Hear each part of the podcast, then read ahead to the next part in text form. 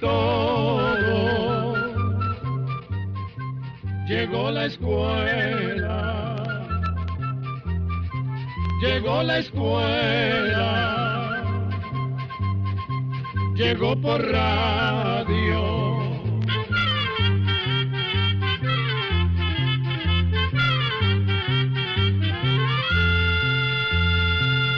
Oigamos la respuesta. Es el programa que les trae a ustedes el Instituto Centroamericano de Extensión de la Cultura, ICQ. ¿Qué tal amigos? Iniciamos el espacio de hoy de Oigamos la Respuesta y aquí tenemos la primera consulta que nos hizo el señor Reinaldo Padilla, que nos envía un correo electrónico desde San Martín, El Salvador. Y dice, don Reinaldo, lo siguiente. Quiero saber de Miguel Strogoff. Oigamos la respuesta. Miguel Strogoff es un personaje de la novela llamada Miguel Strogoff, El Correo del Zar, que fue escrita por el francés Julio Verne en 1876 y se considera una de las mejores obras de este escritor. La novela Miguel Strogoff, El Correo del Zar, Trata de un valiente capitán del ejército ruso que nació en una familia pequeña y pobre de Siberia. Strogoff trabajaba para el servicio secreto de mensajería del zar Alexander II de Rusia. Los zares eran los monarcas o reyes de Rusia. Pues resulta que una vez hubo una rebelión y se cortó la comunicación entre el lejano Oriente y Rusia. Entonces enviaron a Miguel Strogoff para que atravesara Siberia y advirtiera al hermano del zar de que un traidor buscaba venganza contra la familia real. Con esa misión Miguel Strogoff se puso en marcha, pero en el camino fue apresado, torturado y dejado ciego porque lo acusaban de espía. Sin embargo, conoció a Nadia, una mujer que lo ayudó. Luego Miguel recuperó la vista y logró escapar de manos de sus opresores y así pudo cumplir la misión que le había encomendado el zar Alexander II de Rusia.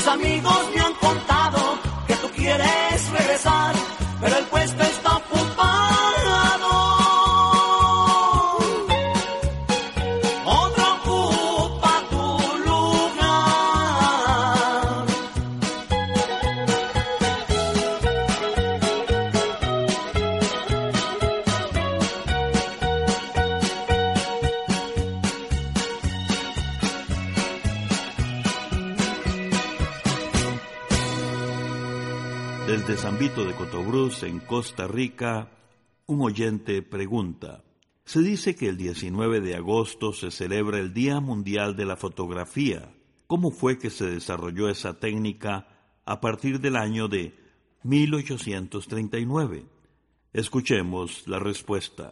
Efectivamente, el 19 de agosto es el Día Internacional de la Fotografía. Y como la mayoría de los inventos, la cámara fotográfica fue el resultado de una gran cantidad de descubrimientos hechos por muchas personas distintas a través de muchos años. Se dice que los hermanos franceses Charles y Vincent Chevalier fueron los primeros en inventar una cámara a pedido de Joseph Niepce en 1826, quien es considerado el primer fotógrafo de la historia. Se trataba de una cámara hecha de madera, pero solo se fotografiaban paisajes y objetos que no se movieran, pues se ocupaba permanecer por mucho tiempo sin moverse para poder capturar las imágenes. En el año 1839, un francés llamado Louis Daguerre dio a conocer una nueva manera de captar imágenes en láminas de cobre, utilizando la luz. A las láminas impresas con estas imágenes se les dio el nombre de daguerrotipos y se llaman así en honor al inventor del procedimiento. Con esta nueva técnica muchos fotógrafos y viajeros de Europa visitaron Centroamérica y tomaron algunas fotografías de nuestras tierras con ese sistema. Además, el Estado de Francia compró la patente del daguerrotipo un 19 de agosto de 1839. Por eso cada 19 de agosto se celebra el Día Mundial de la Fotografía. El inglés William Fox Talbot está considerado como otro de los pioneros de la fotografía. En 1833, Talbot desarrolló una cámara donde las personas solo tenían que quedarse quietas durante varios minutos. Además, uno de sus grandes aportes fue el llamado calotipo, que era como una especie de papel negativo que se podía revelar cuantas veces se quisiera. Luego, con el tiempo, se fueron haciendo mejoras a estos aparatos y a los papeles y películas que se usaban para tomar las fotos. En 1872 ya se tomaban fotografías para las cuales la persona no tenía que quedarse quieta durante tanto tiempo frente a la cámara. En 1884, el estadounidense George Eastman inventó una cámara que funcionaba con una larga tira de papel recubierta de una película especial. Este fue prácticamente el invento del rollo de película. A estas cámaras les pusieron el nombre de Kodak y se hicieron famosas en todo el mundo. Más adelante, aparecieron otras marcas de cámaras fotográficas que funcionaban de manera similar a la cámara Kodak. Y continuamos con la siguiente pregunta que nos llega desde Cartago, Costa Rica, del señor Manuel Oviedo Varela, quien nos hace algunas preguntas a través de su teléfono ¿En qué fecha y año empezó a construirse el ferrocarril de San José a Limón y en qué fecha se hizo el primer viaje de esa ruta? Escuchemos la respuesta. Le contamos que el ferrocarril costarricense que va desde San José a la región del Atlántico, en Limón, se construyó por partes y a través de varios contratos. El primer contrato se firmó entre el gobierno del general don Tomás Guardia y una compañía constructora de ferrocarriles representada por un señor estadounidense llamado Henry Meigs. El ferrocarril debía ir desde la ciudad de Alajuela, en el Valle Central, hasta Puerto Limón, en el Atlántico. El presidente Guardia inauguró los trabajos el 18 de agosto de 1871, pero comenzaron el 8 de octubre de ese mismo año. Luego, el señor Henry Meigs traspasó el contrato a su sobrino Henry Makes Kidd, pero dos años después se tuvieron que parar los trabajos por falta de fondos y por problemas técnicos. Con pocas opciones para continuar la construcción de la obra, en el año 1884 durante el gobierno de Próspero Fernández, se firmó un acuerdo con el empresario estadounidense Minor Cooper Kidd, quien se comprometía a renegociar las deudas inglesas que se habían contraído para construir el ferrocarril y para terminarlo. Pero todo esto a cambio de que el ferrocarril se le cediera a una empresa inglesa a la que Kidd pertenecía por un lapso de 99 años y que además se le cedieran grandes extensiones de tierra. La estrategia de Minor Cooper Kidd era financiar la obra ferroviaria con el cultivo del banano y su venta en el mercado internacional, especialmente estadounidense. La construcción del ferrocarril al Atlántico de Costa Rica ocupó la contratación de muchos trabajadores que vieron una buena opción para ganar algo de dinero. Muchos trabajadores eran jamaiquinos, chinos, italianos, costarricenses, algunos ingleses y también de otras partes de Centroamérica. La última pieza del ferrocarril al Atlántico fue puesta un 6 de diciembre de 1890. Y al día siguiente, domingo 7 de diciembre, el primer tren hacía un viaje directo desde Puerto Limón hasta San José.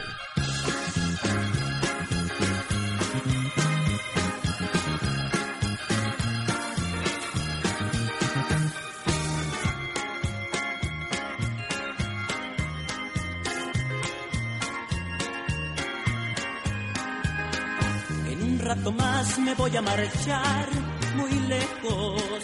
Tengo que partir, llegué tarde a ti, me alejo. No sé compartir lo que quiero más con todas mis fuerzas. Ya no puedo más, un amor así ya no me interesa. En un rato más tendrás que saber si tú me quisiste. O tal vez verás que no te dolió esto que perdiste Tendrás que entender que fue mi deber tener que marcharme. Por causas de honor, lo sabes mi amor, no puedo quedarme. Te dejo con él para que le des lo que a mí me dabas. Si quieres también, platícale a él lo que me contabas. Yo voy a partir dejando una cruz de lo que he querido. Si me quedo aquí, en un rato más pierdo mi sentido.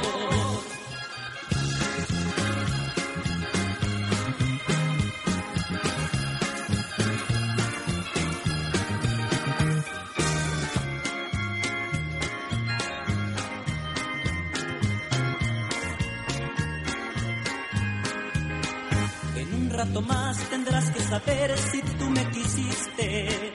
O tal vez verás que no te dolió esto que perdiste.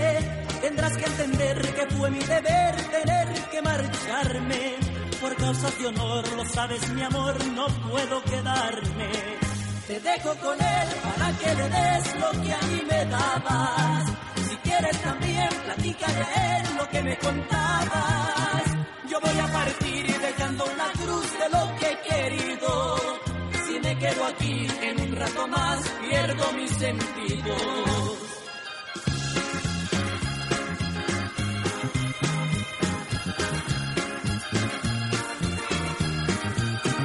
Yo voy a partir dejando una cruz de lo que he querido. Si me quedo aquí en un rato más, pierdo mis sentidos. Desde la ciudad de Guatemala, en Guatemala, un amable oyente nos envía la siguiente pregunta. ¿Podrían darme la biografía de Pedro de Alvarado que conquistó mi nación, Guatemala? Oigamos la respuesta. Le contaremos que el conquistador español Pedro de Alvarado nació en Badajoz, España, hacia el año 1486 y murió en Guadalajara, México, el 4 de julio de 1541. En los años de 1500, Pedro de Alvarado viajó al continente americano. En 1510 ya estaba en la isla de Santo Domingo. Luego Alvarado estuvo en México acompañando la expedición que realizó un señor llamado Juan de Grijalba al Golfo de México en 1518. Además, Pedro de Alvarado fue lugarteniente de Hernán Cortés en la conquista de México. En una oportunidad, cuando Cortés lo dejó al mando de una pequeña tropa en la Ciudad de México, atacó a los indígenas sin una causa justificada, mientras éstos celebraban una fiesta. En esa oportunidad, Alvarado acuchilló a más de 600 indígenas. Ante semejante crueldad, los indígenas respondieron con un levantamiento general que expulsó a los españoles en la famosa lucha conocida como la Noche Triste, en la que murieron muchos españoles. Por el año 1523, Pedro de Alvarado fue nombrado por Cortés para que, como su lugarteniente, conquistara las tierras que hoy son Centroamérica. Se dice que llevaba un ejército de 120 soldados a caballo y 40 caballos de repuesto, 300 soldados y cuatro cañones. Pueblos indígenas como los quichés se habían enterado de lo que pasaba, así que hicieron alianzas con otros pueblos como los indígenas de Soconusco y otros. Sin embargo, los españoles contaban con una mayor experiencia en batallas y poco a poco fueron conquistando las tierras guatemaltecas. Llegado el momento, los quichés se enfrentaron a Pedro de Alvarado de una manera heroica. Sin embargo, la superioridad de las armas de fuego y el uso de sus caballos lograron la conquista de Guatemala en 1524. Se fundó entonces con el nombre de Santiago de los Caballeros la antigua ciudad de Guatemala, y Pedro de Alvarado fue nombrado capitán general de Guatemala y Soconusco, y luego Alvarado emprendió la conquista del resto de Centroamérica. Finalmente, Pedro de Alvarado falleció en Guadalajara, México, el 4 de julio de 1541, a consecuencia de los golpes recibidos por la caída de un caballo. La siguiente pregunta del espacio Oigamos la Respuesta corresponde al señor Isaac González Rovira, quien nos envía su correo electrónico desde San Miguelito, Panamá. Nos hace esta pregunta. Quiero pedirles que por favor me den los cuatro puntos cardinales del Parque Nacional Volcán Barú. Además, quisiera me dieran información de cuántos kilómetros cuadrados de extensión tiene este hermoso lugar. Oigamos la respuesta. El Parque Nacional Volcán Barú se encuentra en la provincia de Chiriquí, en Panamá. Es muy grande, pues tiene una extensión de 157 kilómetros cuadrados. Al norte de este parque se encuentra la provincia de Bocas del Toro, mientras que al sur está el distrito de Dolega. Al este se encuentra el distrito de Boquete y al oeste el corregimiento de Volcán. El volcán Barú es imponente. Tiene una altura de 3.475 metros sobre el nivel del mar, lo que lo convierte en el punto más alto de todo Panamá.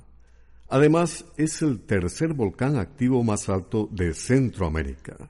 Y aunque su última erupción ocurrió hace casi 500 años, los científicos aún lo consideran un volcán activo, especialmente porque de vez en cuando, cerca del cráter, se dan pequeños sismos que son muestra de que sigue despierto. El Parque Nacional Volcán Barú tiene paisajes bellísimos, por eso es muy visitado. Además, el volcán Barú es conocido como el techo de Panamá, pues desde la cima, a lo lejos, se puede contemplar el mar Caribe y el mar del Sur.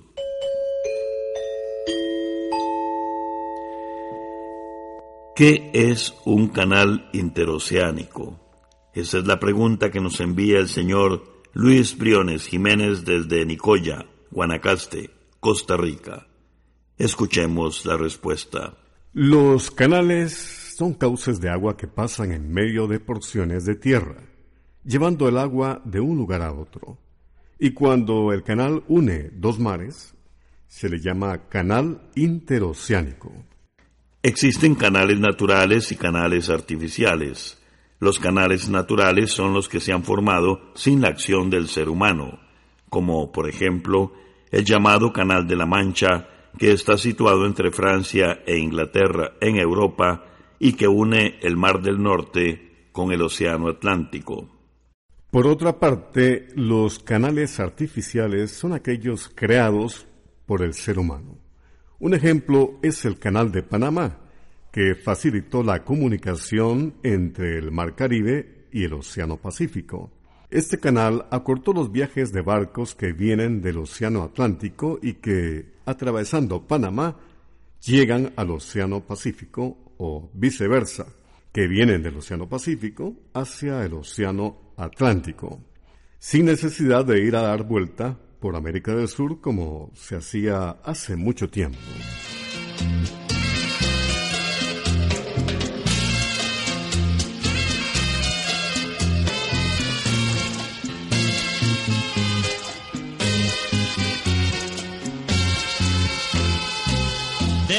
presumen cuando pasan por mi lado. Van muy altivos, muy feliz con tu pecado. Y él muy contento porque cree que me ha quitado aquel cariño que es la luz de mi pasado. Si fueran gente como todos con vergüenza, no se atrevieran a cruzar por mi presencia, pero eso sí que requiere inteligencia y eso jamás ni tú ni él podrán tener. Lo besarás con tus labios manchados, te colmará con tus torpes caricias y recordando nuestro ayer vas a enseñarle cómo hacer las dulces cosas que una noche te enseñé. Te estrechará de placer satisfecho y sentirás vanidad de tu pecho pensará que sufriré, pero es tan tonto como tú, porque presume de un amor que yo olvidé.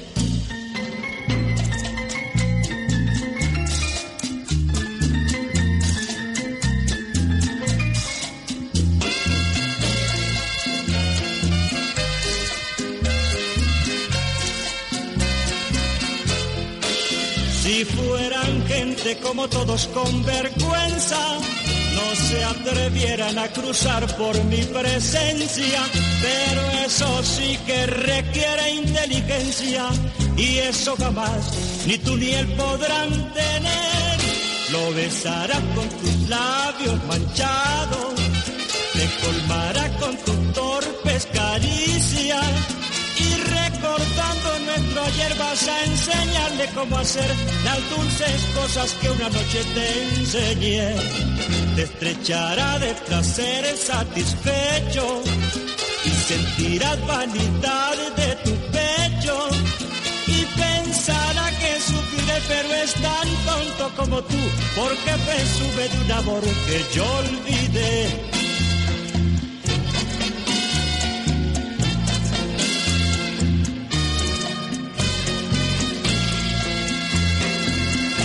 Continuamos con el espacio Oigamos la Respuesta.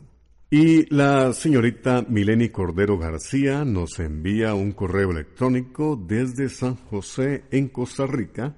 Nos hace la siguiente consulta. Hace poco terminaron las Olimpiadas de Brasil y me quedó la siguiente duda. Cuando hicieron la inauguración iba una delegación de atletas refugiados. Me pregunto si compiten como si ellos juntos fueran un solo país o si luego se integraron a los países que los acogieron. Y además quisiera saber quién los financia. Escuchemos la respuesta. Efectivamente, en la inauguración de los Juegos Olímpicos que se celebraron en Brasil, América del Sur, se pudo ver a una delegación de atletas refugiados quienes desfilaron con la bandera de las Olimpiadas. El Comité Olímpico Internacional, junto a la Organización de Naciones Unidas, tuvo la idea de formar una delegación olímpica con atletas refugiados. Y esta idea nació ante la crisis de migrantes que se ha venido dando en varias partes del mundo. Entonces, el Comité Olímpico Internacional, con la colaboración de federaciones y comités olímpicos de varios países, seleccionó 10 atletas de cerca de 50 candidatos que viven como refugiados en diferentes países. También escogieron a sus entrenadores, técnicos y expertos, y estos deportistas fueron financiados por el Comité Olímpico Internacional. Su bandera no era la de ningún país concreto, sino la bandera de las Olimpiadas, que es blanca con cinco anillos entrelazados. Una vez que los Juegos terminaron, ellos volvieron a los países que los habían acogido en condición de refugiados. Durante las Olimpiadas se dieron a conocer las historias de vida de estos atletas refugiados. Su tenacidad y su amor por la vida hicieron que rápidamente se convirtieran en símbolo de lucha y de esperanza por alcanzar los sueños, motivando a muchos atletas y personas alrededor del mundo. Programa A, Control 13.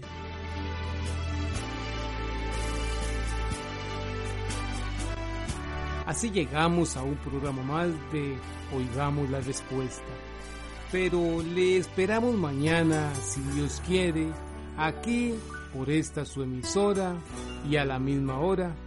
Mándenos sus preguntas al apartado 2948-1000 San José, Costa Rica. También nos puede llamar a los teléfonos 22 25 52 38 o 22 25 53 38 o mándenos un fax al 22 25 22 27. También le damos el correo electrónico icq.org.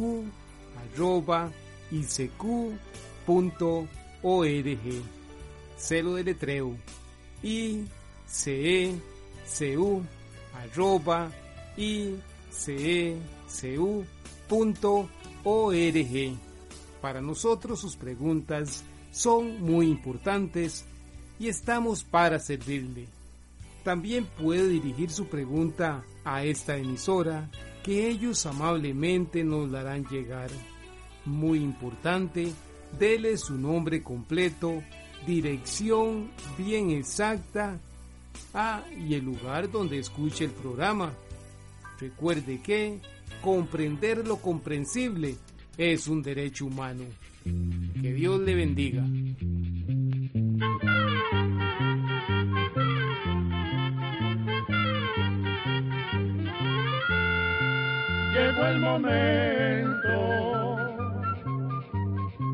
De despedirnos. Se va a la escuela, se va cantando